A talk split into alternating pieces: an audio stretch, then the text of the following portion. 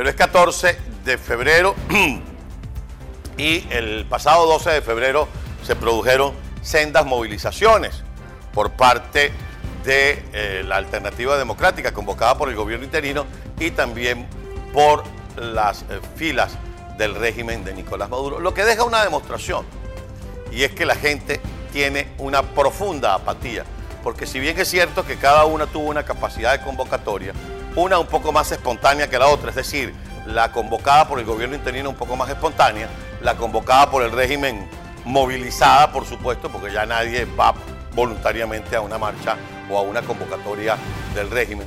Lo que refleja es la gran apatía que siente la gente. Es lo mismo que uno ve en las encuestas. cuando uno ve las encuestas, uno ve que de pronto el presidente interino tiene una puntuación, eh, otros factores de oposición tienen otra puntuación, el régimen tiene tal, y cuando usted ve, no sabe, no contesta o ninguno, esa es la más grande. ¿Cuál es la tarea primordial de quienes creemos en la democracia y de quienes queremos que regrese la democracia en el país? Volver a conectar con la gente, que la gente sienta que cada vez que le convocamos haya una motivación de verdad más allá del discurso, que la gente sienta que va a marchar o que va a salir a la calle o que se va a concentrar con un objetivo específico que le permita saber que cuando termina la concentración y se va a su casa, ese objetivo o está más cerca o se está alcanzando o se alcanzó.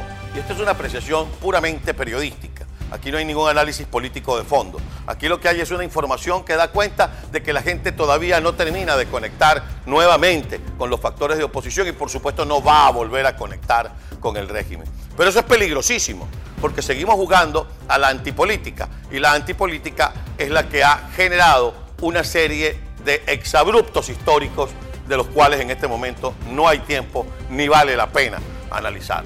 Tenemos que conectar con lo que queremos tenemos que conectar con lo que deseamos. ¿Y qué es lo que deseamos? El regreso de la democracia al país. ¿Qué es lo que deseamos? El rescate de nuestro país, sobre todo el rescate de los valores en el país. Y eso es lo que representa la alternativa democrática. Y la alternativa democrática tiene que autodepurarse, tiene que autodefinirse, tiene que comenzar a marcar un sendero que vaya más allá de los intereses de cada uno de los partidos que la conforman. Y eso ha sido un discurso harto, desgastado de decirle a la gente que dejen en su casa los egos políticos y se decidan de una vez por todas a presentarle a la gente una plataforma donde la gente sienta que de verdad hay una unidad que les convoca a un objetivo y que ese objetivo tiene que estar claro y que ese objetivo hay que conseguir. Definitivamente, en resumen, eso fue lo que ocurrió el 12 de febrero en Venezuela. Una muy pobre y empujada convocatoria por parte del régimen y una precaria convocatoria por parte de la oposición, pero que busca y debe conectar con la gente. Es decir, no darse por vencidos, porque si la convocatoria fue precaria, entonces significa que la culpa es de fulano o de sultano. Es entender que hay que volver a conectar con la población. Es entender que el discurso tiene que ser el que acompaña a la gente y no el que le impone a la gente. Que el discurso no se ha perdido. Sí, el rescate de la democracia, sí, la sobrevivencia del país, sí, el rescate de los derechos que, de todos los ciudadanos, pero también que la gente sienta una identificación con el líder que convoca o con los líderes que convoca y que vea que esos líderes están unidos en un solo propósito y no que cada quien está acomodando sus piezas esperando que llegue el 2024. Mientras todo eso pasaba en Venezuela, en el mundo entero, con los ojos puestos en qué va a pasar en la frontera de Rusia con Ucrania.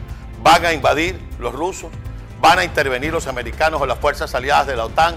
Todo eso durante el fin de semana, las redes sociales fueron un verdadero hervidero, porque se pensaba que en cualquier momento podría pasar algo. La escalada sube, la escalada disminuye, la escalada sube, la escalada disminuye y el mundo entero en lo económico absolutamente expectante que hace que todos los mercados financieros se mantengan en, en un receso que lo que termina es perjudicando a la economía mundial. Lo cierto del caso es que ha sido un fin de semana extraño, duro, difícil. En el caso de los Estados Unidos, un fin de semana de alitas de pollo y de cervezas debido al Super Bowl.